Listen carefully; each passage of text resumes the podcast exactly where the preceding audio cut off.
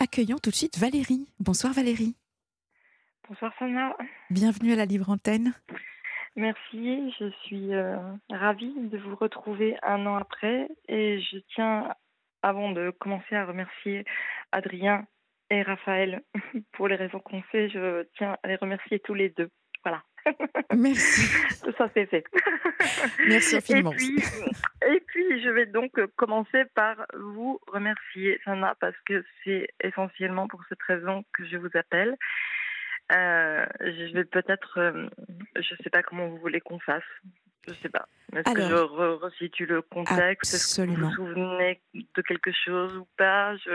Alors, euh, voilà. Valérie, vous êtes comme Sylvie hier soir, vous faites partie des, des auditeurs euh, qui ont marqué vraiment euh, la libre antenne l'été dernier.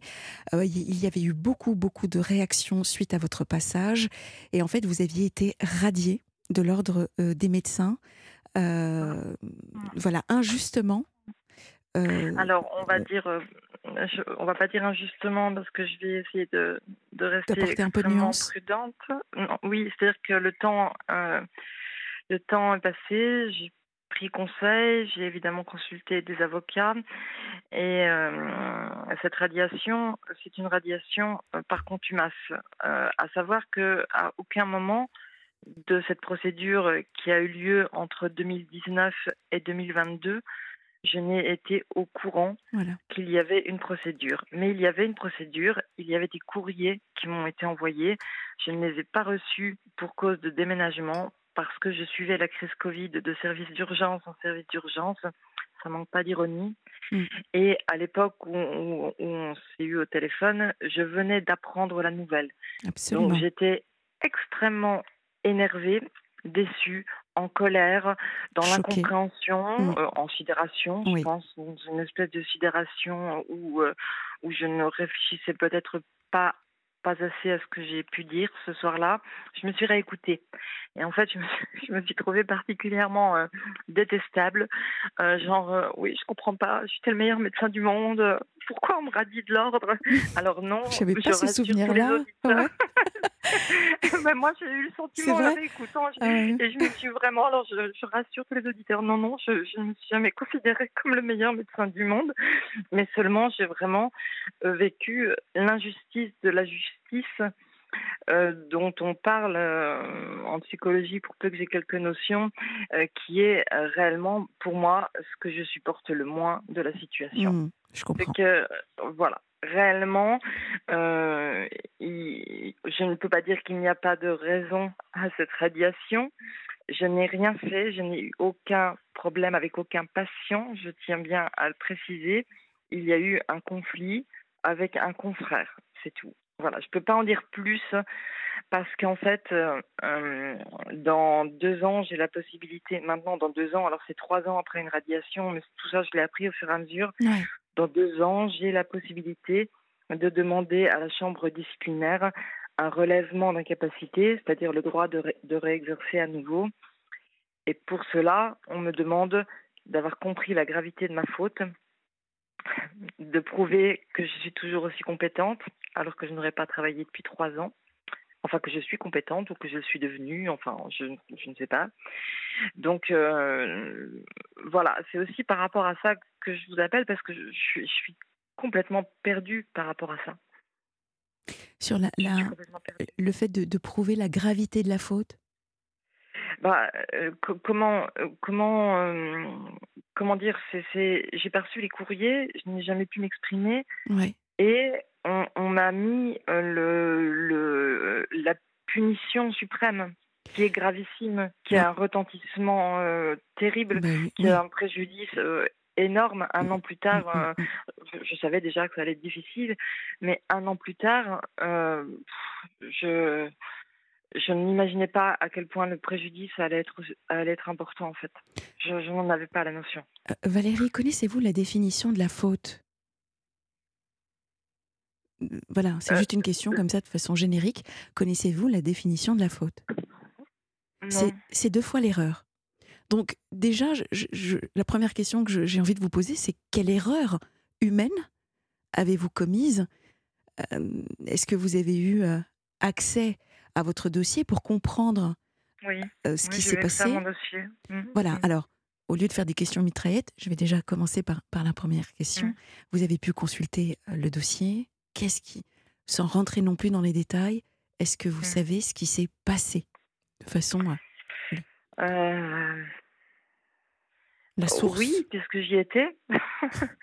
Donc euh, oui.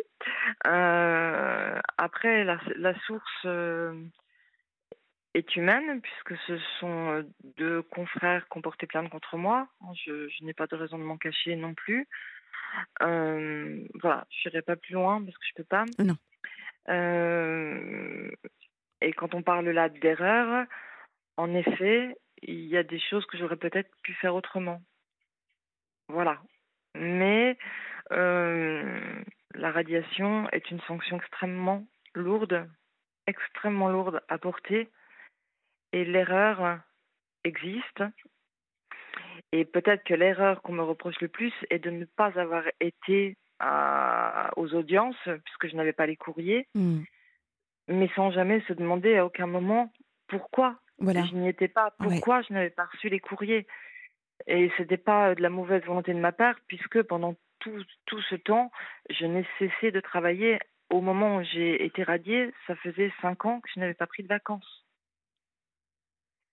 Mmh. Et qu'accessoirement, euh, depuis 2019, depuis ce problème euh, où tout s'est passé finalement bah, derrière mon dos, enfin entre guillemets, sans que je le sache, en tout cas pour le moins, euh, et il ne s'est rien passé, si ce n'est que j'ai travaillé avec euh, énormément d'équipes différentes et que ça s'est très bien passé partout. Donc Voilà. deux personnes qui, voilà, qui, Voilà. qui sont à la source. Euh, Ouais. Bon, depuis donc euh, l'année dernière, euh, vous avez euh, découvert cette, ce courrier finalement que vous êtes allé Mmh. retirer. Qu'est-ce qui s'est Oui. passé depuis? Alors depuis, j'ai tenté de faire appel. Mhm. Malheureusement, euh, les dates d'appel étaient dépassées, donc sans chercher à comprendre là non plus pourquoi euh, on m'a refusé l'appel car tardif. C'est la raison qui a été évoquée. Donc je n'ai pas pu faire appel et c'est à ce moment-là que j'aurais pu m'exprimer et euh, que j'aurais pu euh, défendre euh, ma position avec un avocat, mais ça m'a été refusé. Donc je suis montée plus haut puisque la dernière chose qui me restait à faire et qu'il fallait que je fasse parce qu'il fallait que j'aille au bout de la procédure pour pouvoir éventuellement euh, dans deux ans euh, espérer retrouver mon, mon droit d'exercice. Euh, je suis allée devant le Conseil d'État. C'est pas la Cour de cassation, mais c'est l'équivalent au niveau administratif. Mhm. Devant le Conseil d'État, on ne pouvait pas défendre du tout euh, le fond, c'est-à-dire la raison de, de l'erreur, enfin l'erreur en l'occurrence, mais la forme, en l'occurrence, encore une fois, ce courrier que je n'avais pas reçu. Et ça a été classé, bien, bien entendu, euh, comme euh, 99% euh, des. Enfin, voilà, les décisions du Conseil d'État à 99% sont rejetées, donc voilà, ça a été, ça a été rejeté. Donc euh, me voilà radiée pour de vrai. Voilà, le dernier espoir, c'était le Conseil d'État. Il y avait 1% de chance pour que j'ai pris un avocat, un, très bon avocat qui m'avait été conseillé par des confrères, Mhm. euh, qui est allé plaider, parce qu'ils sont pas obligés d'aller plaider, tout se passe par écrit en fait. hein. Ils sont pas obligés de se déplacer. Il a eu la gentillesse euh, de se déplacer euh, un peu interloqué par tout ça. Il a même essayé de plaider le fond, mais il n'en avait pas le droit en réalité, donc ça n'a servi à rien.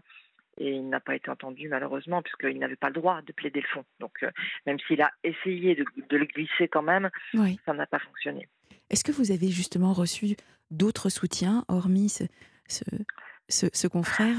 Est-ce que vous avez senti euh, néanmoins Alors, euh, un, un élan de soutien toute de... la difficulté. Eh ben, toute la difficulté, c'est que, en fait, c'est. Alors, bien sûr, je suis soutenue par des confrères et amis.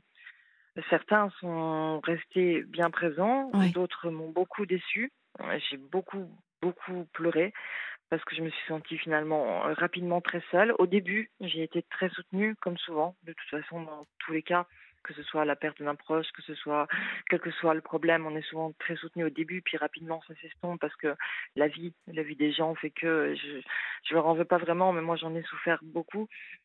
Euh, les amis ont été un peu sont, sont là, ils sont là, je le sais, mais ils sont sans réaction, puis en même temps ils sont impuissants.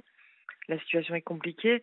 Certains ont douté, m'ont demandé de leur amener le papier avec euh, le motif de radiation parce qu'ils m'ont avoué ne pas me croire. Donc ça, c'était super douloureux.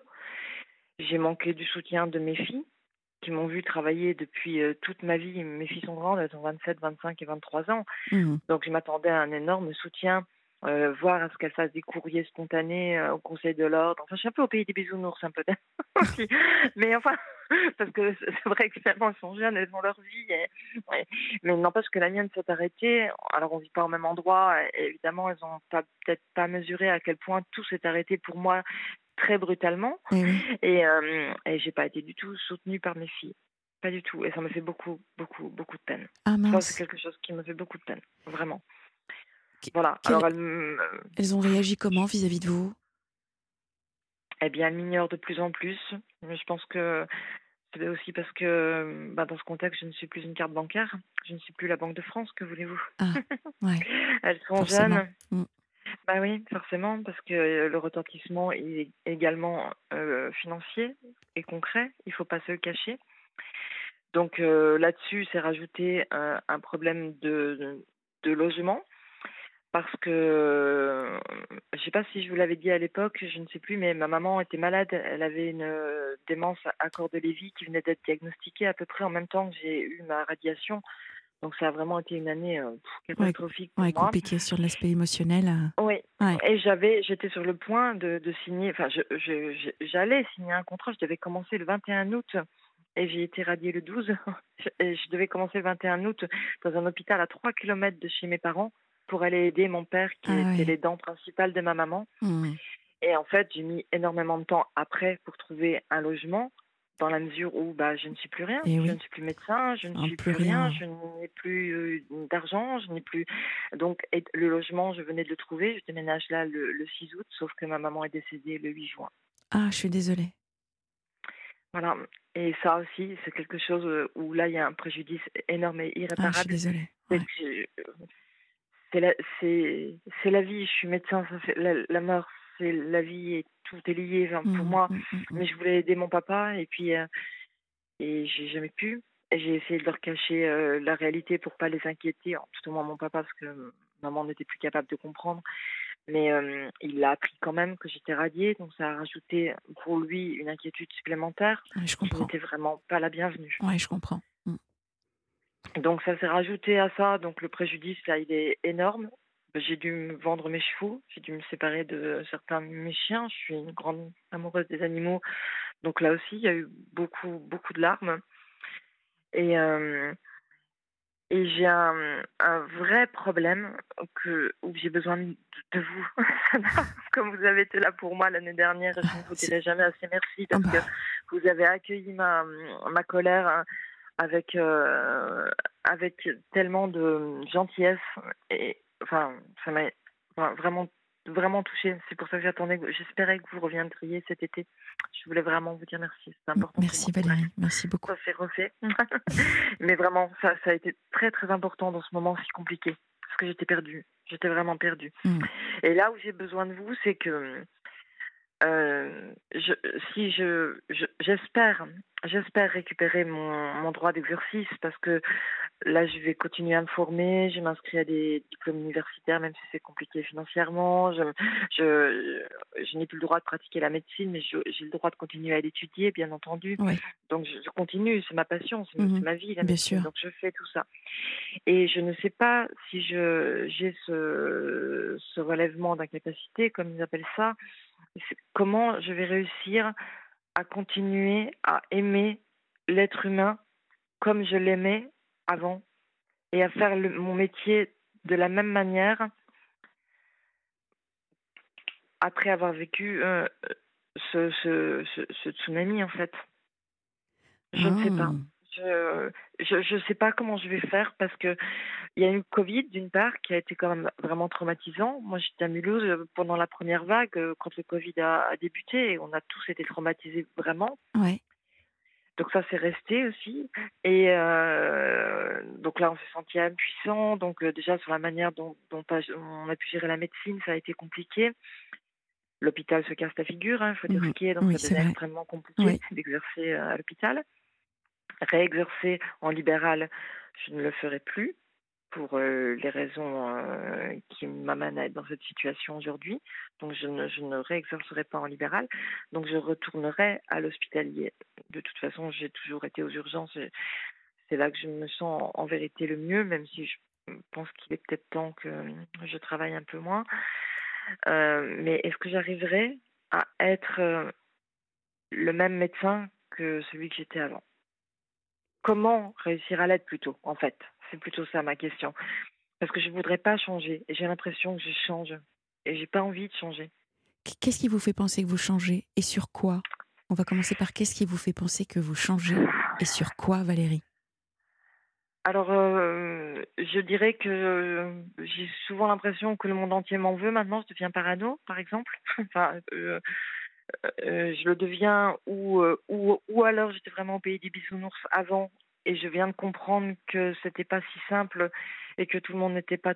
Pour moi, avant ça, tout le monde était gentil, si vous voulez. Tout le monde était bon dans le fond et les gens devenaient déviants dans leur comportement que parce qu'ils savaient rencontrer ou rencontraient des difficultés ou allaient rencontrer. Et j'ai toujours géré chaque patient de cette manière. Même un patient très très agressif aux urgences, pour moi, c'est un patient qui était agressif ou parce qu'il avait une pathologie psychiatrique, ok, ou parce qu'il avait un vécu qui, qui, qui l'amenait à être comme ça. Mais le fond de chaque personne, pour moi, c'était forcément le, du bon. Et en fait, aujourd'hui, quand je dis ça à certains de mes confrères, on me dit il serait peut-être temps que tu grandisses. et en fait, je ne sais pas. Et là, je suis perdue. Alors, il y a, il y a quelque chose de, de, rassurant dans votre discours depuis, depuis le début.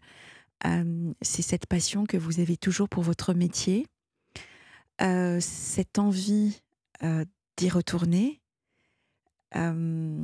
et l'espoir que ça se passe bien pour la suite. Donc ça déjà, c'est très très très rassurant pour vous et ça peut déjà vous donner plus de force pour votre retour. Maintenant, c'est complètement normal et légitime d'avoir ce doute parce que ça fait un petit bout de temps que vous n'êtes pas sur le terrain euh, que vous voyez les choses évoluer. Peut-être qu'il y a des points sur lesquels vous avez même peut-être le sentiment d'être dépassé. Mais moi, je vous fais entièrement confiance sur l'aspect technicité pour remettre, voyez, les, euh, les, les, euh, les niveaux. Tout à niveau. Ça, c'est ce que vous êtes en train de faire. Maintenant, ce que j'entends, c'est plus sur l'aspect écosystème, environnement, sur la déception et les déceptions que vous avez vu clairement euh, avec vos collègues, puisque ce sont eux qui vous ont mis dans cette situation-là. La première des questions, c'est qu'est-ce que vous avez retenu et qu'est-ce que vous avez appris de ce qui vous est arrivé sur l'aspect relationnel des collègues Qu'est-ce que vous avez appris? Bah alors, en réalité, c'est bien là où c'est compliqué, c'est que j'ai eu quasiment aucune relation avec ces confrères-là. Donc, euh, je ne peux pas dire que je leur ai accordé ma confiance de manière trop rapide ou que j'aurais dû faire attention à avoir tel type de comportement à un moment ou à un autre. Euh, on a exercé 14 mois dans les mêmes locaux, mais chacun avait sa patientèle et finalement, c'était tout. Enfin, on ne partageait rien d'autre. On n'a jamais, par exemple, déjeuné ensemble ou euh, c'était vraiment, et malheureusement d'ailleurs, chacun pour soi. Euh, donc, euh, j'ai du mal à en tirer quelque chose en réalité, à part, euh, à part une, méfiance que j'ai pas envie de ressentir. Voilà. Ce sera votre. Par rapport à, ce traumatisme que vous avez eu, ce sera probablement un comportement refuge que vous aurez quand vous retournerez sur le terrain. Si la cause, source de votre radiation n'est pas l'aspect technique, donc vis-à-vis d'un patient, d'un malade, qu'elle est liée uniquement à euh, un conflit euh, avec des collègues, euh, forcément, vous allez être un petit peu plus méfiante et vous, naturellement, naturellement, vous le serez par rapport à ce qui s'est passé. Maintenant, je vous rassure, la notion de plaisir, la passion que vous avez, elle sera présente à travers les échanges, les, les solutions, les réussites que vous aurez avec vos patients en les voyant aller beaucoup mieux, puisque c'est votre ADN, ça, donne du sens à votre vie, c'est pour ça que vous avez choisi ce métier. Quant à votre écosystème, de toute façon, c'est... Comment dire c'est, on, ne peut pas, malheureusement, éviter de travailler avec des gens avec lesquels on ne s'entend pas, avec lesquels euh, les, valeurs, les croyances sont différentes, enfin différents plutôt, mais en revanche, ils peuvent être complémentaires. Donc, ce qui peut être intéressant. Euh, pardon de vous couper, mais ça m'est déjà arrivé à X reprises, parce que j'ai fréquenté beaucoup de services d'urgence, et les urgentistes sont par définition euh, tous connus pour être de fort caractère. On est bien obligé. Par la force des choses, mm. je pense que si on n'a pas un fort caractère aux urgences, on n'y reste pas. Et on était euh, souvent très différents. D'ailleurs, même euh, au niveau de nos cultures, puisque aux urgences, il y a énormément de médecins étrangers, enfin, comme, comme partout maintenant à l'hôpital, mais il y a énormément de médecins qui ont, euh, qui ont fait leur formation ailleurs et qui, euh, je tiens à le dire, sont très souvent excellents. Mhm, je tiens à souligner parce que malheureusement, on les montre souvent du doigt et d'une bien mauvaise manière et c'est loin d'être le cas vraiment. Donc moi j'ai travaillé avec des gens vraiment euh, d'une compétence extraordinaire et que, que j'ai admiré, côtoyé euh, avec beaucoup de plaisir, mais avec lesquels j'étais pas forcément d'accord, euh, même sur le plan de la prise en charge d'un patient, par exemple.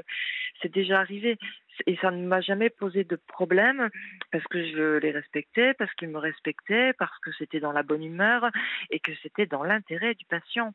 Bien sûr. et donc euh, ça fonctionnait. Et ça ne nous empêchait pas euh, parfois d'avoir euh, le, verbe haut, c'est arrivé. J'ai un très fort caractère. mais pourquoi là, ça a pris de telles proportions?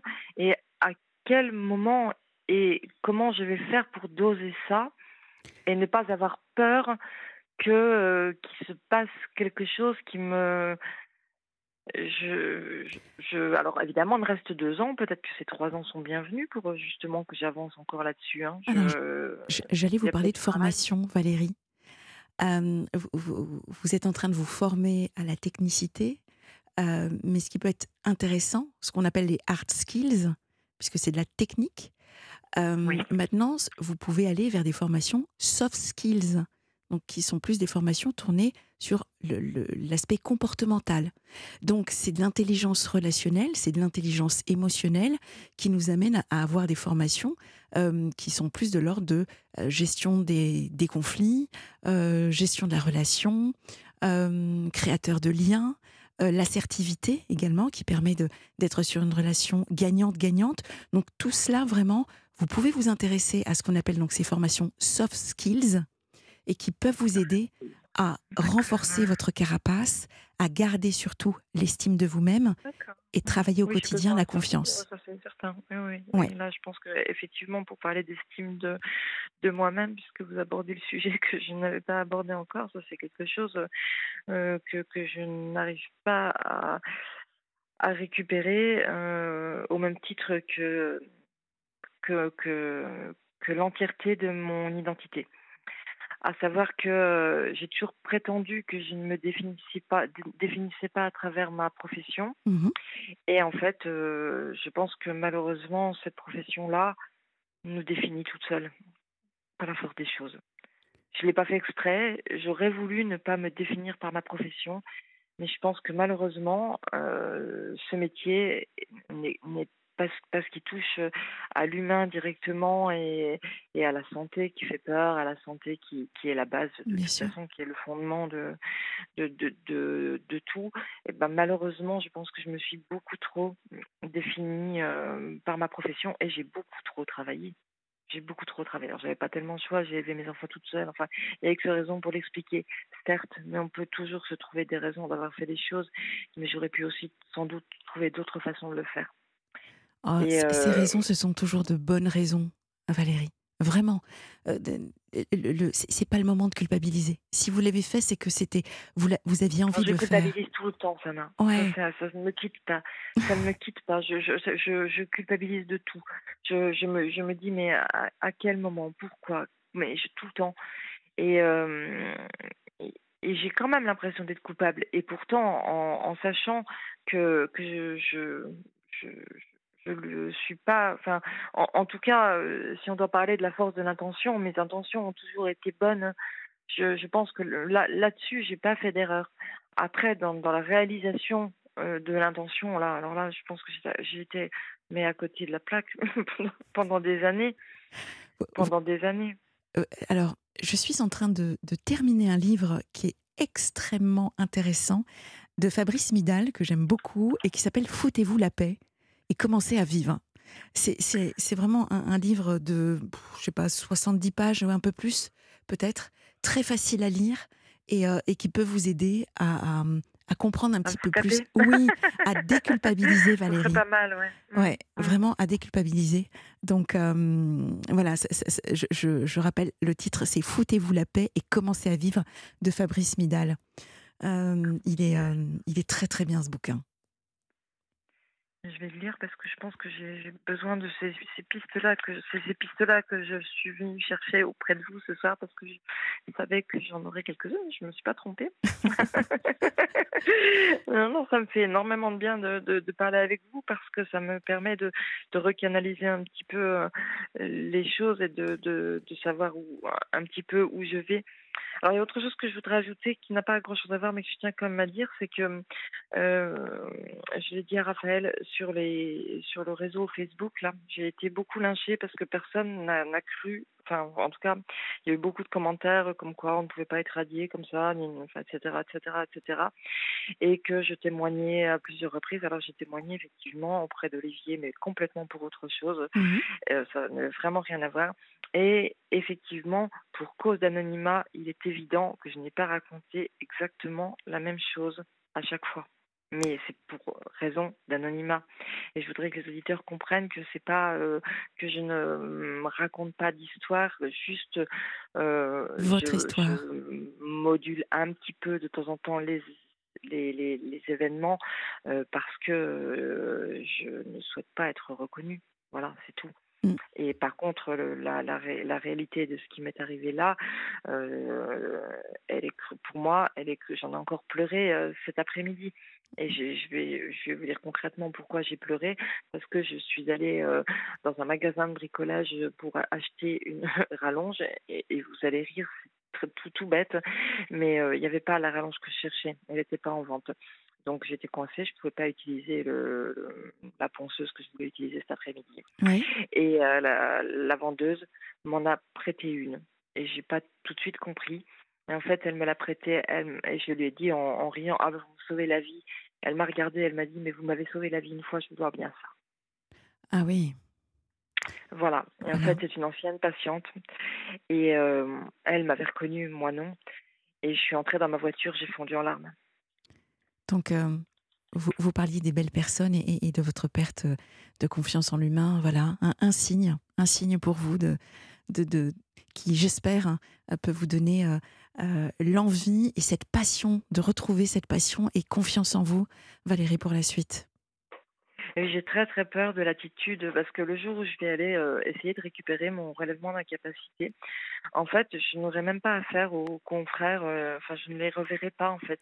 C'est pas plus mal hein, en l'occurrence. Euh, je ne serai qu'en face de la même juridiction. qui va me demander en fait de prouver que, que je suis juste capable d'être médecin. Mais comment comment faire pour avoir cette, cette juste attitude ce jour-là? Et je, l'appréhende énormément. Bien sûr, je serai assistée d'un avocat, mais euh, parce que c'est, c'est quand même euh, une chambre disciplinaire, euh, c'est une juridiction à part. Hein, le, le, Conseil de l'ordre des médecins, c'est vraiment, ça n'a rien à voir avec la justice ordinaire. Hein. Mais du coup, je serai devant les, devant les mêmes magistrats, et on sait très bien que la justice a énormément de mal à faire marche arrière. Alors, la justice n'est pas la vérité, mais il y a quelque chose d'intéressant, en tout cas dans, dans ce que vous pourrez faire, c'est tout simplement leur exposer la raison pour laquelle vous avez choisi ce métier. Et vous verrez, vous allez être habité, encore une fois, ah par... Bah un... Eh bien oui, vous serez le message. oui, j'ai une amie qui me, une amie euh, qui est psychiatre d'ailleurs qui m'a dit l'autre jour, euh, enfin sa fille était malade, elle me demandait conseil et euh, du coup bah j'ai parlé comme un médecin d'un seul coup. Je suis redevenue médecin et elle m'a dit mais t'as changé de ton dans la demi seconde. Elle m'a dit t'étais plus la même, tu étais à nouveau passionnée dans le truc. elle, était elle-même surprise de, ah. de mon changement de d'attitude. Et quelque part, ça m'a un peu rassurée. Bien sûr. Ça m'a ça m'a fait du bien qu'elle me dise ça. Mais est-ce que ça reviendra complètement? Est-ce que j'arrive Est-ce que je vais y arriver? Évidemment. Réécoutez-vous vraiment demain en, sur le podcast d'Europe 1. vous, verrez, il y a toujours, toujours, toujours cette envie et, cette passion qu'on entend. vraiment, Valérie. Alors si elle est là, je, je me dis que c'est salvateur. Parce que même si je n'arrive pas à à avoir ce relèvement d'incapacité, j'arriverai à trouver une autre voie. J'ai déjà d'autres idées dans le, dans le même dans le même domaine, hein, bien entendu. Ça, ça, va bien entendu de, de, soi. Donc on se donne rendez-vous pour la suite alors? Ah oui, j'espère hein? bien. Bah oui. Vous donner des nouvelles et pouvoir euh, avoir de bonnes nouvelles. Euh, ah, j'espère. Euh, vraiment, c'est euh, vous avez été essentiel euh, tout au long de cette année, pas seulement euh, au cours de notre échange, mais vraiment au long de cette année. Vraiment. Merci, merci, merci beaucoup Valérie. Ça me, ça me touche. Je le dis pas, je, je, le dis pas pour que vous me disiez merci, mais parce que c'est moi qui, qui, qui vraiment avait besoin de vous remercier ce soir parce que c'était un tsunami pour moi, parce que je pense qu'on fait des métiers qui ne sont pas si éloignés. Et euh, voilà, êtes une des mieux placées pour me comprendre. Et puis surtout, vous avez accueilli euh, euh, mes doléances, mon arrogance. Euh, je, je, tiens à m'en excuser auprès des, auditeurs de la libre antenne aussi qui ont pu me trouver peut-être arrogante, prétentieuse. Et ce n'était pas du tout ce que je souhaitais transmettre. J'étais perdue. Voilà, c'est tout. Et ce sera le mot et ce sera votre mot et le mot de la fin. Merci infiniment. Et prenez soin de vous. exactement la même chose. Prenez soin de vous, Merci Valérie. infiniment, Sana. Vous aussi, vous aussi, vraiment, vous êtes formidable. Ne changez rien du tout. À bientôt. Merci infiniment. Merci. À bientôt.